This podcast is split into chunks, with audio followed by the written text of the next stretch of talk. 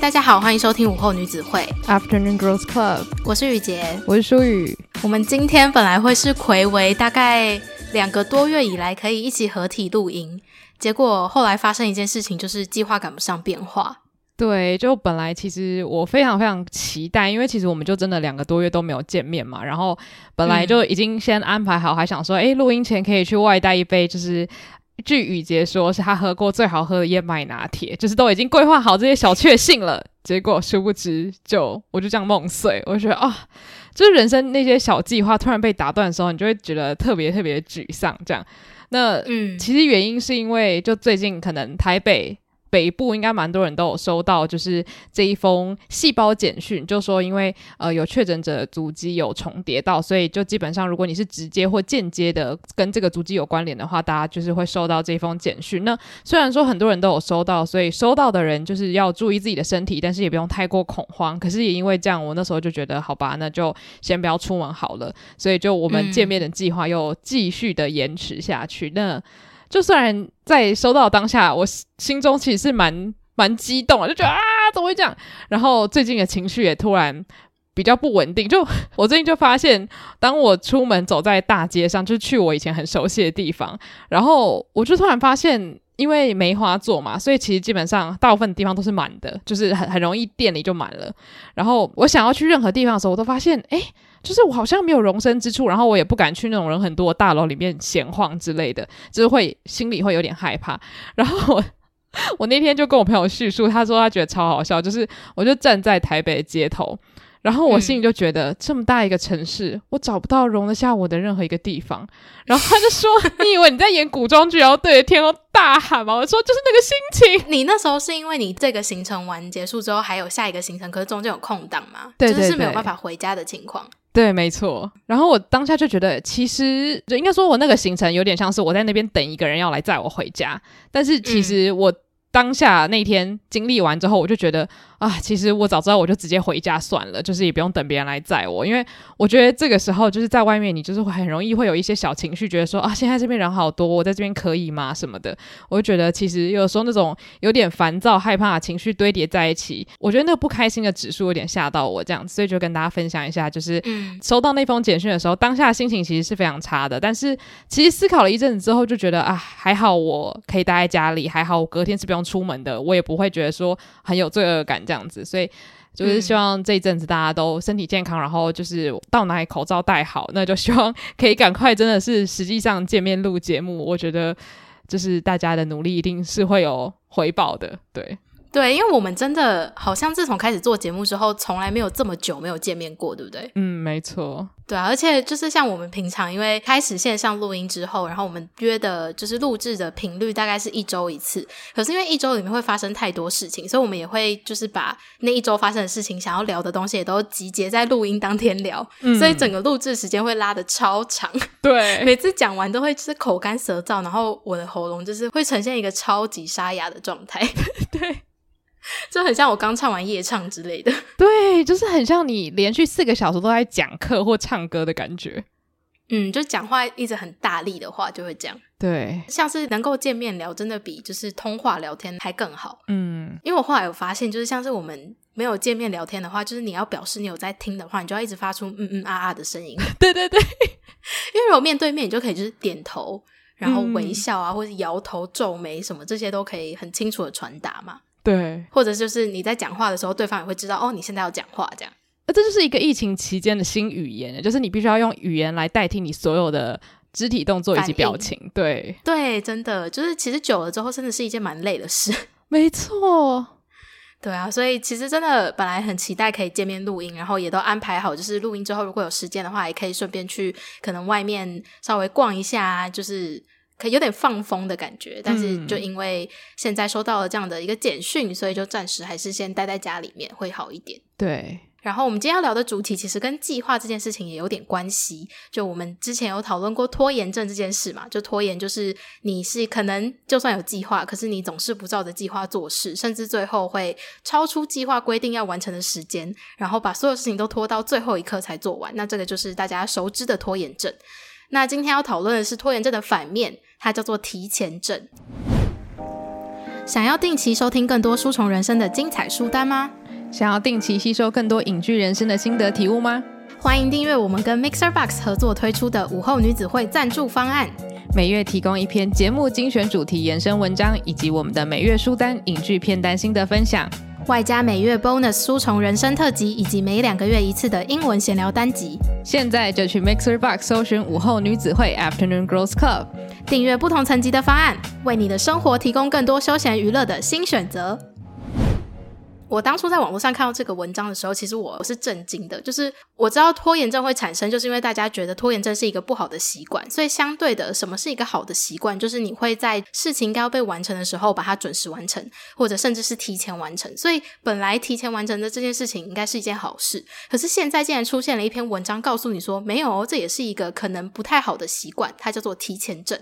嗯，我就会想说，这个世界怎么了？为什么什么事情都一定要把它套上一个症状？好像这件事情需要被改进呢？对对对对对，所以今天就先跟大家分享一下我看到这篇文章，它里面提到的提前症有什么样子的症状。好，那这篇文章它就提到说，提前症 （procrastination） 它本身就是拖延症的反面。那所以这个名词它也是根据拖延症所创造出来的。那它是指习惯于迅速完成任务的倾向，但是你的目的只是为了完成任务本身。所以它可能衍生出来的问题就是，你只是为了可以在自己的待办事项上面可以快速的把这个事情从待办事项之中移除，所以。你的目标是在完成任务，而不是怎么样把这件事情做得完美。那他可能会有的一些表现，就像是你会秒回你的 email，但是你不仔细斟酌你的措辞，或者是你和小组一起工作的时候会率先完成自己的任务，然后几乎所有的约会你都会早到。那更极端一点的，可能是明年三月的一个旅行，然后你今年六月就开始准备计划，说你这个旅行要做什么样的事情。那这些特征呢，就包含了像是喜欢做计划、喜欢考虑未来，都是提前症会有的症状。嗯，所以他有提到说，那提前症他可能会造成的困扰，就是总是在意要在时间上提前完成所有的事情，所以他们会为了要尽快完成，就不惜付出更多的体力劳动。所以他们会想要快速完成的状况下，就是会觉得说，诶，我今天如果可以在早上就把这件很难的事情解决，那我就可以有一个完整的下午的时间是不会被打扰的。可是如果他今天是一个小组活动的话，其实就算你很快的完成，你下午的时间还是有可能被打扰到的，因为大家可能。可能陆续接收到你做的资料，他可能会产生一些问题，想要跟你讨论，或者是他就是需要透过合作讨论的方式去做出一个更完美的报告。那其实你越早完成，并不代表你更快的把这件事情解决。嗯，所以其实因为我本人是一个拖延症很严重的人，所以老实说，我那时候看到这个名词的时候，我就想说。提前症蛮好的吧？就我自己从小是崇拜着那种，他们每一天做事情都是有规划，就是他会计划好说，诶，他早上要读国文、英文，然后下午的时间会拿来练习数学，然后读社会。然后他不止规划完了，他还可以完美的把时间就是控制在一整天，就是可以做完这么多事情。对我来说，效率很高，很好，而且也不会就是让自己产生很多今天好像又有什么事情没有做完的焦虑感。嗯。对，所以我也很好奇，因为像之前可能书宇有提过一些自己的做事习惯，就可以明显的感受到书宇应该可以算是在提前症的范畴内嘛。嗯，没错。所以我也很好奇，书宇觉得针对就是自己平常的习惯，但竟然被拿出来说是一个可能需要改进的症状，这件事情有什么样的看法？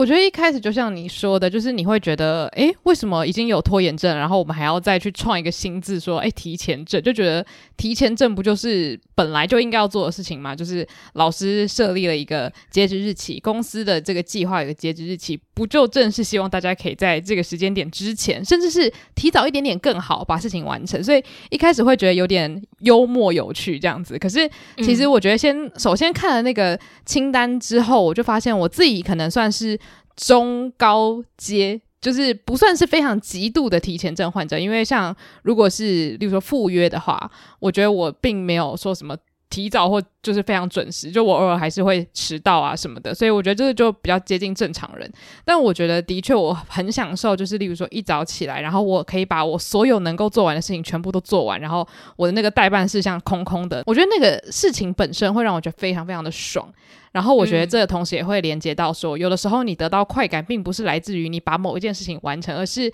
在你把就是代办事项划掉的那一瞬间，觉得很开心。那我觉得这个可能衍生出来的问题就是说，如果你再多花一点时间，你也许可以把事情做得更完美，或是你可以再检查。可是因为你太喜欢提早完成了嘛，所以你多出来那些时间，你就不会拿去检查，你可能就会直接先交出去。所以我觉得这可能对于完美主义者来说，并不是一个非常好的做法。他们可能会觉得，那你为什么不把多的时间就继续检查？可是你知道，我觉得很多时候性子急的人，就是觉得可以先把东西送出去，那个快乐的感觉真的是很难以言喻。所以我觉得这个是心理快感，然后跟实际上作品的品质可能中间会有一点落差，这是有可能的。那诶，那我很好奇一点，就是你在接收到一项任务的时候，心里面也是产生快感，是我想要赶快征服完成它吗？是，会，所以你是期待接收到任务的。嗯，你是说我很喜欢接受到新的任务吗？对，我觉得没有诶、欸。那什么样的情况下会让你觉得你接收到任务一定要把它马上完成？我觉得我喜欢的是把任务做完，然后等一下没事做的感觉。所以我向往的生活形态就是没事做。所以我拿到事情的时候，我就想说赶快完成，赶快完成，等下我就没事做了，我就可以做我喜欢做的事情了。这样。可是你不觉得，就是你有的时候就算再快完成，但是你以为属于你自己的时间，并不是真的属于你自己吗？我现在就有这样的感觉了，就是你知道，年纪渐长，就会发现为什么提前症会是一个症。我现在算是有领教到了，因为很多时候就像是你刚刚说的，组长，组长以为自己的事情做完了就完了，可是别人还没做完的话，他就是会一直来私讯你，所以你其实。严格来说是不能够休息的，你不是真的没事做，所以你自己顾好了。但是这个是一个团体生活的社会，所以就像是我们讲说，很多时候你的烦恼都是来自于因为你要跟别人一起合作，所以你不能只是顾好你自己。嗯。那如果你的快乐是来自于待办事项要全部清空的话，那你的快乐是不太可能来临的。对。嗯，那你觉得就是在你划掉待办事项上面所有的工作事项，那个快感是一种成就感吗？对，我觉得它除了是一种成就感，就知道说啊，太棒了，我今天这个早晨时间用的很就是有效率，然后再来另外一种是一种解脱感，就是你会觉得没有任何事情可以绑着你了，不会有人再来问你这个东西的进度怎么样。哦，但是这个就比较倾向是你自己就可以完成的事，对不对？对，没错，因为这件事有个大盲点，就是例如说你东西交出去了，假如说今天这是一个小组报告好了，然后。哦，假如说我是一个组员，然后呢，我超早就把我的部分弄好了。嗯。可是我相信大家一定有这种经验，就是大家在跟一群人工作，然后呢，在可能截止时间的前半个小时，就会有人突然冒出来，然后讲说：“哦，我觉得这整个报告有五大问题，然后怎样怎样怎样。”然后呢，最后大家半个小时就在那边就是拼命的修改。我跟你讲，这是我大地嘞。虽然其实这件事情本身不是错的，可是我觉得对于一个很喜欢提前的人来说，就是你在最后的那么一点时间，然后突然丢出一大堆问题要大家解决的时候，我觉得那就是一种巨大折磨。哎、欸，可是这种事情超常发生的，没错。而且我我有的时候，因为我自己本身也很讨厌这种事情发生，可是我发现有的时候就是。你会需要时间沉淀，就是譬如说，你提前交的东西给我嘛，可是其他组员并没有交东西给我。嗯，那我身为组长，如果我真的要考虑到是最后整个报告呈现的方式，跟他整个报告走的方向对不对，其实我也要等到收到大家的东西才能开始思考这件事情。嗯，所以也能说是因为可能其他人他们并不是。在就是你期望的时间把东西交给你，所以会拖到整个事情的进度。可是对于那些人来说，他们会觉得他们其实是有准时交件的。对啊，对啊，对，所以就让我想到一个问题，就是如果今天组长定了一个 deadline，然后有一个人他是在 deadline 前十分钟才交，会被视为是迟交吗？我觉得这个真的是一个非常非常哲学性的讨论，就是真的这样讲有点夸张，嗯，但是。我觉得，如果我真的是打开我的心，诚实的跟大家讲的话，我的脑袋认为这是迟交，但是实际上我知道它不是。但是真的假的？因为我现在已经脱离学生时期.所以我可以大声的说出来，因为应该不会，应该不会惹怒到任何人。大家应该都已经忘记谁曾经跟我同一组过。嗯、但反正就是，其实基本上只要在 deadline 的前三个小时我没有收到东西，我的心情就开始变得很差。但是我不会让任何人知道，就是我自己一个人在家里啊，然后我就会开始就是非常的焦虑，然后担心害怕那个人已经忘记要把东西交给我了。然后，哎、欸，我觉得这是一个人性的问题，就是譬如说今天就是好，这份报告老师是跟你说下周三晚上十二点以前要交。嗯然后，身为组长，有一些人可能就会觉得说，那因为我要有整理的时间嘛，所以我设的 deadline 会是礼拜二，下周二的可能中午十二点。嗯，就组长觉得说，他需要差不多一天半的时间处理这个同整的部分，然后也跟大家讨论。那有一些人，他们心里面就虽然接收到这个指示，可是他心里面很清楚的知道，老师给的 deadline 是晚上十二点，你为什么要那么早拿？对。所以他就会想说，那我礼拜二晚上六点再交也不算迟交啊，我又没有真的干扰到最后就是整个作业要被交出去的时间。哦天哪，我觉得这个话题再聊下去，我跟你讲，我今天愤怒只会爆表。没有没有，我只是我只是就是觉得有人就是会这样想，所以我常常在想，就是身为一个组长或者是身为老师，你到底要怎么样去设立你的 deadline 才是正确的？其实我觉得你刚刚这样讲。我觉得身为老师，搞不好可以跟学生传达一件事情，就是说，今天我们选了组长，组长并没有任何的特权，或是他没有加分，所以他是算是一种服务性质。虽然说领导可能也是一种很棒的体验，这样子，可是我觉得要告诉学生说，今天这个组长他愿意帮大家统整东西，那我们就应该要尊重组长他所需要的时间。所以如果说，呃，这个组里面有组长有感受到说，就是有。可能不公不义的事情发生，我觉得他也许是可以让组长知道说，你可以来跟老师讨论，我们可以来想想看有什么办法可以解决。就是我觉得不能让学生有一种老师的 deadline 就是在这边，然后你们就是自自己去处理，我不管你们。因为我觉得真的就像你说的，学生会觉得老师说的话才是话，组长说的话的那个公信力好像没有那么高，所以我只要在老师说的时间交，嗯、那我就没有迟交喽。这样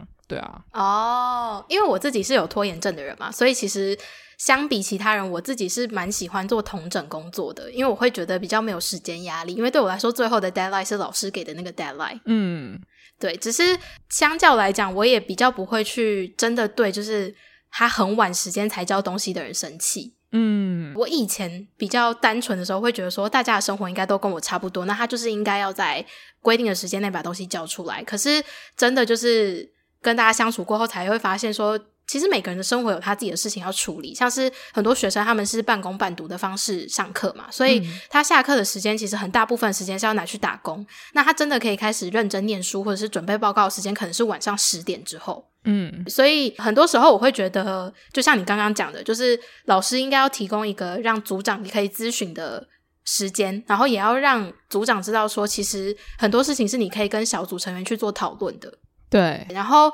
加上就是，我觉得之前就是好，我直接讲，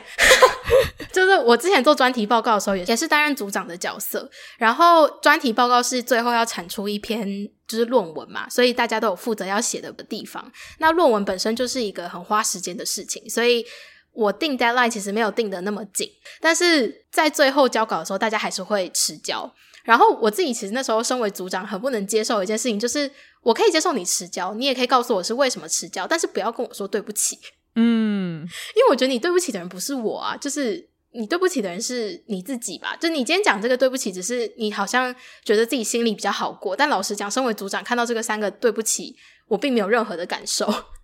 我觉得你刚刚真的是说出了很多人心中的那个心声，就是这个对不起是你。在让你自己好过，而不是你要让组长好过，因为组长想要的不是一句对不起，而是你的东西。对，就我可以接受你跟我说对不起完之后，然后你告诉我，那你什么时候会再提供？嗯，对。但是我就是会觉得说，你如果只是跟我说对不起，我会迟交，但是你也没有告诉我，那你到底什么时候会交？我就会觉得那有什么好讲对不起的？就是因为最后就是你这个东西交不出来，我也不会帮你写啊。对哦，我跟你讲，我我现在真的觉得。沟通表达真的是我们教育里面，其实。我是开始讲到一些很深的东西，但是我我真的觉得它是一个教育里面很缺少的一环。就是虽然我们很常在做小组作业，可是其实大家应该都有经历过，就是所谓的东西迟交，然后大家会可能道歉什么。就是我觉得在礼貌上面，大家都是很很注重的，然后知道说自己让别人觉得不方便了。可是其实我觉得真的要沟通的点是，如果你发现你做不到的时候，你可以告诉对方你为什么做不到。例如说，像是有人他可能一次双主修，所以他作业超多。那你其实告诉对方说，我真的会迟交，那要不要我去跟老师协调一下？就是说我们这一组如果我有这个状况怎么办？啊、就是你会让对方觉得说，嗯、哦，所以你没有要把你的问题丢给我，你是想跟我讨论我们怎么解决？那我觉得对方他也会觉得没有关系，那我们想办法什么的。就是事情会有很多种很好的解方，而不是一方没有把话讲清楚，然后另外一方疯狂的生闷气，然后就是大家都很不舒服这样子。我觉得你说到一个重点，就是我们都习惯会把自己的问题讲出来，可是我们不会先想好解方是什么。嗯，我们都会觉得说，我有我的问题点啊，我也跟你讲了，为什么你不能接受？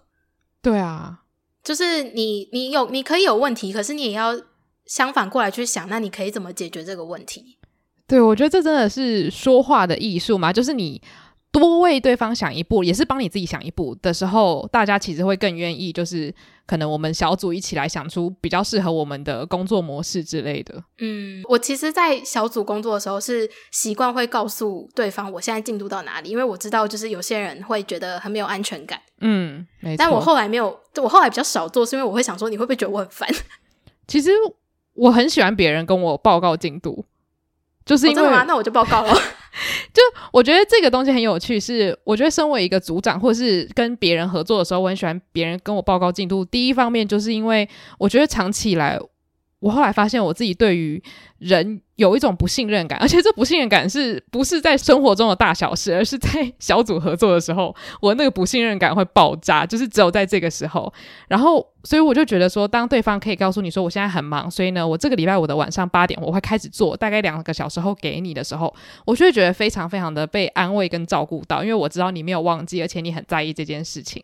可是，像你已经做这件事情做一段时间了，那基本上我就不会很 care 你有没有跟我报告，因为我知道你在意。哦，oh. 就是你已经跟这个人熟的话，你就比较不会有那种不信任感，觉得我不太确定你是假装很在意这件事情，是因为你很怕我，还是你真的很在意，只是你刚好忘记跟我讲这样子。所以我觉得有的时候就是那个信任感建立起来之后，就比较不会有所谓的你担心对方在 deadline 前的三个小时没有出现，是不是因为他根本就不想做这样？但是因为其实我自己身为一个有就是蛮接近有提前症的人。的这个身份，我还蛮想要补充一点，就是我觉得在我开始工作，然后跟我过去就是可能当组长跟就是大家团体合作的这个经历下来之后，我自己有学到一些事情，就是因为你除了会遇到，假如说提前症的人，可能会觉得大部分的人跟他相比都比较慢郎中一点，但其实我觉得大家生活中一定也有遇到比自己还要更急，然后就是情绪上很也是很饱满，就是可能他的焦虑指数也很高那种人，就是当你两边都遇到之后，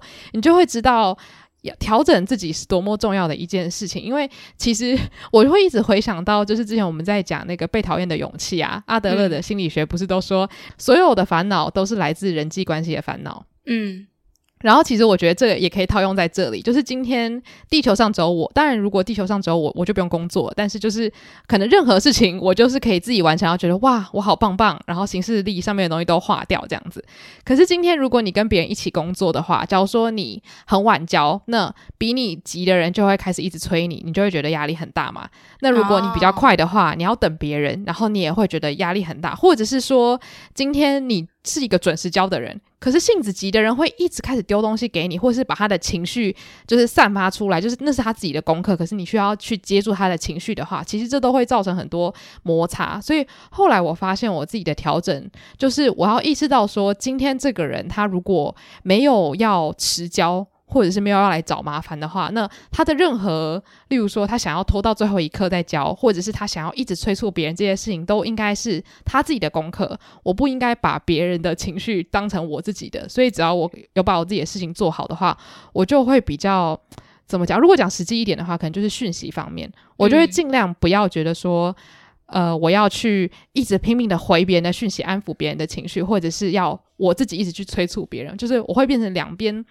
我都会选择要先把那个情绪收回来一点点，就例如说我已经把我该做的事情做完了，我就会先稍微远离我的手机跟电脑，可能先去看本书或是看部剧、看部电影这样子，就是慢慢去练习去切割我对那个工作的感觉。这样子长期以来，我就发现，就算我等一下还有五件事要做，我也可以稍微放松一下，做自己的事情，而不是说我一定要把我 memo 上面的东西全部划掉，我才可以放松，因为那件事情其实终究是不太可能的。哦，对。我懂你的意思，因为你前面讲的话是你可能假设今天安排了五件事情，你就会尽可能的让五件事情是集中完成。对，然后现在的话是因为你知道很多事情是会牵扯到其他人的想法，跟他们也需要时间产出自己的部分。对，所以你就会把时间就是切割的再更清楚一点。对对对，而且我觉得对于可能你平常做事是。步调比较慢，但是没有迟到的人，我觉得也是一样的概念。就今天，如果有人在明明还有很多时间的时候疯狂追杀你，然后如果你又是像我一样那种，就是别人一直疯狂追杀的时候，你就会想要疯狂的去迎合对方，想说要一直回他，一直跟他报告进度的时候，我觉得也可以退一步，就是让你自己意识到说，哦，那可能只是他自己的焦虑投射在我身上，我只要做到我该做的，我本分做好，我不用有太大的那个责任或者是罪恶感觉，说怎么办？他看起来很焦虑，我是不是应该要更努力一点来让让他不要那么焦虑，因为很多时候那是他自己投射出来的情绪。我不知道大家有没有经历过这样子的事情，嗯、就是当两个人步调差非常多的时候，你其实是可以很明显的感觉到对方在慌张，是为了一件不会发生的事情在慌张的。所以就是我的一些小领悟啦，就是在我遇到很多不太一样的人之后，我自己学会的调试方法，其实就是先切断跟外界的联系，就是在有做好本分的情况下。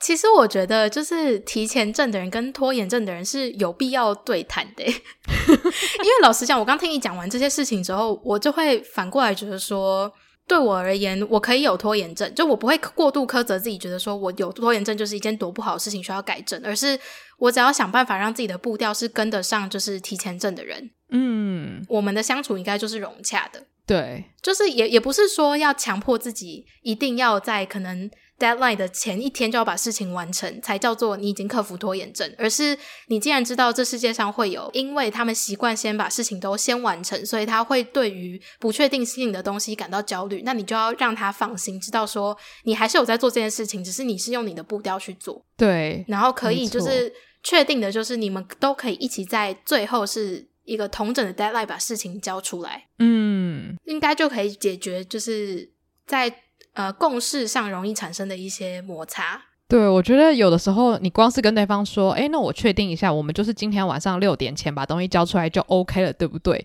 就是有这句话之后，你就不用再担心说你交的时候对方会觉得你怎么那么慢，因为你们已经有有一个这样子的约定在那边了。嗯，所以其实相对来讲，有提前证的人应该也算是属于就是时间管理比较好的人。我觉得可以这么说，因为就他们 我们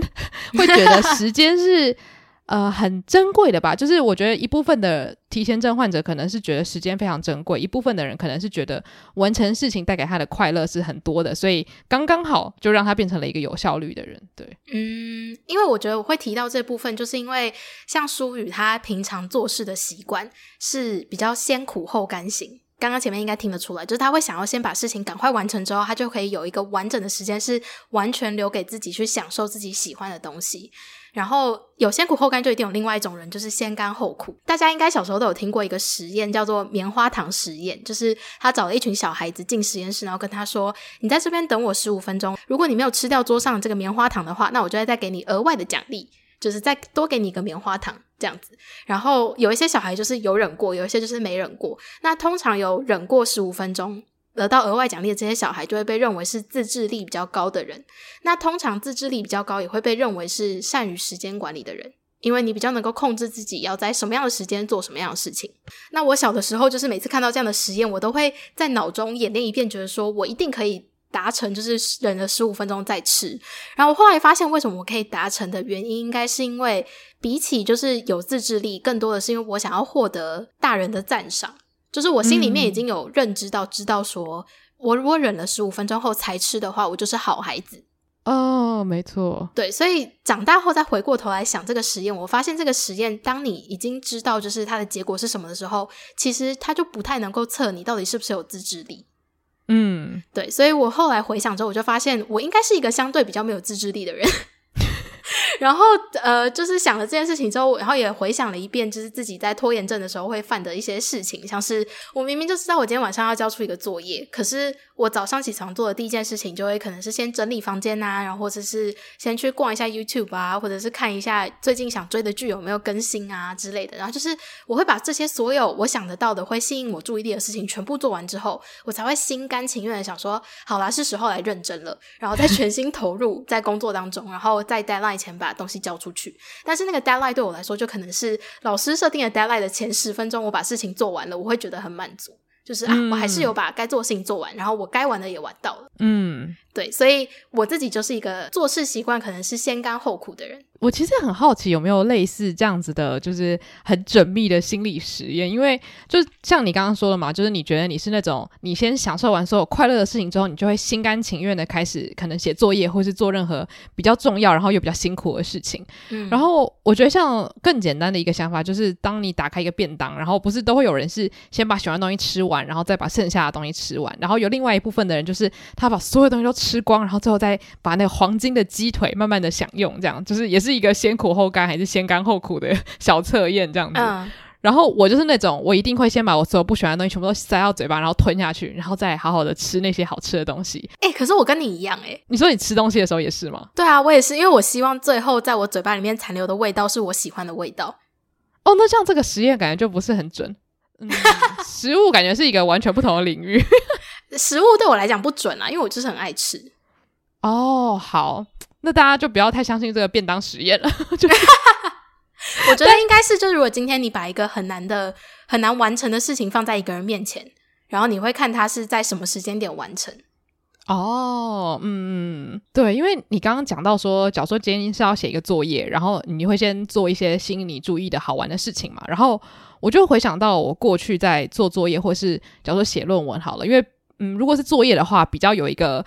就是规范或是一个学习单，所以写起来并不会让你觉得痛苦指数那么高。可是我觉得，像如果是论文的东西，你就会需要大量的耗脑力，然后耗时间，就是它是一个就是过程是很繁琐的事情。然后我就发现，如果说假如说我两个礼拜还要交一个论文好了，然后我在我还没有一个就是雏形出来之前，我先去看韩剧好了，我就会觉得内心非常的不安，就是会觉得全身都很不舒服。Oh. 然后就算我假如说。我在整理房间，或是我在逛网购的时候，我心里也会觉得就是越来越悲伤，就觉得说我在这边逛网购，可是我作业还没有写完，我我的人生真的很悲惨。就是我会觉得那个内心有个东西一直压着我自己，所以我觉得为什么会先苦后甘的人，可能跟我有类似的倾向，就是你在做任何喜欢的事情的时候，只要有一个待办事项很重要的待办事项，就会让你觉得很不舒服，所以你宁愿先把重要的事情全部做完之后，你再全心全意的享受。我觉得这可能会是我做这些事情的出发点，就是因为我发现，当我想要真的享受一件事情的时候，它是不能够有太大的那种代办事项在前面等着我的。我就我没办法抛弃它这样。那我很好奇，你是可以一心多用的人吗？我觉得可以，但是程度不高。就是我很喜欢一心多用，就是例如说，我很喜欢呃边听音乐，然后边就是。做作业或是打工作的东西，但是其实我心里是知道，我如果不听那个音乐，我的效率应该会更好。哦，因为我刚会问这个问题，是因为你刚刚提到，就是你今天如果准备要打一篇论文，然后在你连雏形都还没有想好，但你却选择先去看韩剧，就是我我会做这样的事情，但是我发现，就是我在看韩剧的时候，我的头脑不是空的，就我同时也会在想，那那个论文我可以怎么写？哦，然后我是习惯这件事情的，就是。很多时候，我反而是在网络上面随便乱逛的时候，会突然间有个灵感，或是突然间想到这件事情可以怎么切入，然后再就是最后再把这件事情做完，这样。嗯，对，就是比起我就是专注在那边思考说这件事情可以怎么做，有的时候我反而去做一些其他分散我注意力的事情，可以让我更快速的想到解决方式。我觉得我大概是在最近这一两年才比较有在做这件事情，因为。就是有些事情，像是学校的作业的话，我觉得都还算是一个我坐在那边想破头，我可以想出一个东西。嗯、但是呢，我最近可能遇到了一些困难，例如说 IG 贴文，就是我就想说。这东西要用什么主题切入会比较有趣呢？就是有的时候我真的是坐在那边，然后就觉得哇，我真是脑中一点想法都没有。然后这个时候我就会非常心甘情愿的去看剧。但是我觉得这可能也是它压力来源并没有那么大。但是我就发现，真的很多时候我可能真的跑去耍废的时候，我本来就会想到一些之前没有想到的方法。所以我觉得像你说的那个方法，在很多事情上面可能的确会有很好的帮助。就像之前我记得有一个 TED Talk，好像是说，如果你工作或者是生活上遇到一些就是是点子想不通什么的，去散步的话可以帮助你，就是拥有新想法，好像是一个实验有证实的事情。所以我觉得，就是其实不一定要一次把所有事情完成。我觉得有时候中间有些间隔，或者是做一些小小放松的事情，绝对是会有帮助的。嗯，像你刚刚讲到 IG 贴文，我就觉得非常有道理。就是我觉得跟创意有关的东西，是很需要透过做生活上的日常事情去帮助自己思考的。嗯，对，就譬如说你在。看，你就连逛 Facebook，你都有可能看到一个你很感兴趣的主题，对，去激发你，就是做出不一样的事情。没错，我觉得我自己是属于比较习惯一心多用的人，但是我后来也有发现，一心多用真的有很多不好的地方，就像刚淑宇提到的，效率非常低。就有的时候，我觉得一心多用的本质还是来自于贪心啦。对，因为其实其实听音乐做事，我觉得这都不算一心多用。我直接讲一个我最一心多用的例子。好，快快快！我剪音档的时候，其实都同时在看 YouTube 影片。我跟你讲，这是一种才华吧？我真的尝试有想说，我想要就是看好笑影片，然后剪音档。我最后的结果就是我把整个档案关掉，然后我从第一秒开始听，因为我发现，我觉得我刚刚我都没在听，因为我觉得就是我已经习惯这件事情，就是我没有办法剪音档的时候，就是看着那个声音条这样子跑，我觉得太乏味了。就除非是 我真的要很专注的听这个音档有没有很多冗词赘字要剪掉。嗯，不然如果只是为了就是可能听一下内容顺不顺的话，我就是同时必须要看不同的东西，所以我可能就会去划 Facebook，或者就是去看一下 YouTube 影片，是那种不用动脑的。嗯，对。然后，但是我同时耳朵有在听，只是我刚刚讲为什么这件事情成立，但是它效率非常低，就是我剪一个音档，有的时候最长的时间要花到五个小时。因为有的时候就是我听一听到，我就突然间瞄到那个 YouTube 推荐清单有一个就是你必须要听他的声音才可以看的影片，那我就势必要暂停音档去看那个影片。对，所以就是它一定有它的坏处啦，但是必须说就是有的时候我想要认真的时候，我是不会打开 YouTube 的啦。嗯，因为其实你不开 YouTube 剪音档，最快最快我试过，其实一个半小时就可以全部把事情做完。对，这就是我刚刚说的，就是其实你心里很明显的可以计算出哪一件事情，哪一种做法是最省时间的。可是有时候你就是不想。对啊，人心真的是很奇妙诶。而且我其实有发现，就是我最近有开始想要先甘后苦，而且它就是特别会套用在我知道它。重要，可是我其实没有那么在意的事情。反正就是在工作里面会有一些事情是它是重要的，就是对于那个工作本身它是重要的，可是它对于你心里并没有那么在意。就例如说，它不是叫做 podcast 音档好了，那个东西我就很在意。那我觉得基本上这种类型的工作呢，先甘后苦会是很好的，因为真的是你把所有能让你快乐的事情都做完之后，你就觉得好啦。我就先我我来面对你了，这样子，嗯、就是我觉得跟事情的性质也非常有关系。就是当这件事情对你纯粹来说就是一个要完成的事情的话，那我觉得先甘后苦反而会让你更甘愿的去把这件事情做完。否则你可能就会一直觉得说，哎呀，就是这这件事情其实我心里。就是内心深处根本就不在意，然后可能会有很多的，就是埋怨或者觉得小委屈。可是我觉得，就当你先甘后苦的时候，你就会觉得哦，没有关系，就是反正前面我都已经快乐了这么久了，现在来做这件事情也无妨。这样，我觉得你有说出先甘后苦的人的心声，就不是说我们对我们做的事情不在意，而是就是你其实自己心里面知道你做这件事情要花大概多久的时间。嗯，所以你就会觉得说，反正我有在最后要交的这个时间把东西做完，对，那我就可以自由的使用我的时间。对对对，所以会选择是先甘后苦，因为你就会觉得说，那我知道，假设我今天做这件事情，它可能就是花我半个小时，那我就是礼拜天我有整个八个小时的时间可以用的话，那我为什么不能先快乐七个半小时？大概是这种感受。我觉得很多时候人生真的不能。把话说的太死，因为很多时候就是你在遇到一些不同的人事物之后，你就会开始默默的去体会到，哦，原来以前我不懂的一些心态，原来是这么一回事。我觉得其实也蛮有趣的，就是随着你碰到的人越来越多，会发现就是大家做事的习惯真的因人而异，就是世界上绝对不是只有拖延症跟提前症这两种人。对，而且其实提前症这个东西出来之后，让我现在很害怕，会不会之后出现一个事情叫做准时症？我觉得有可能。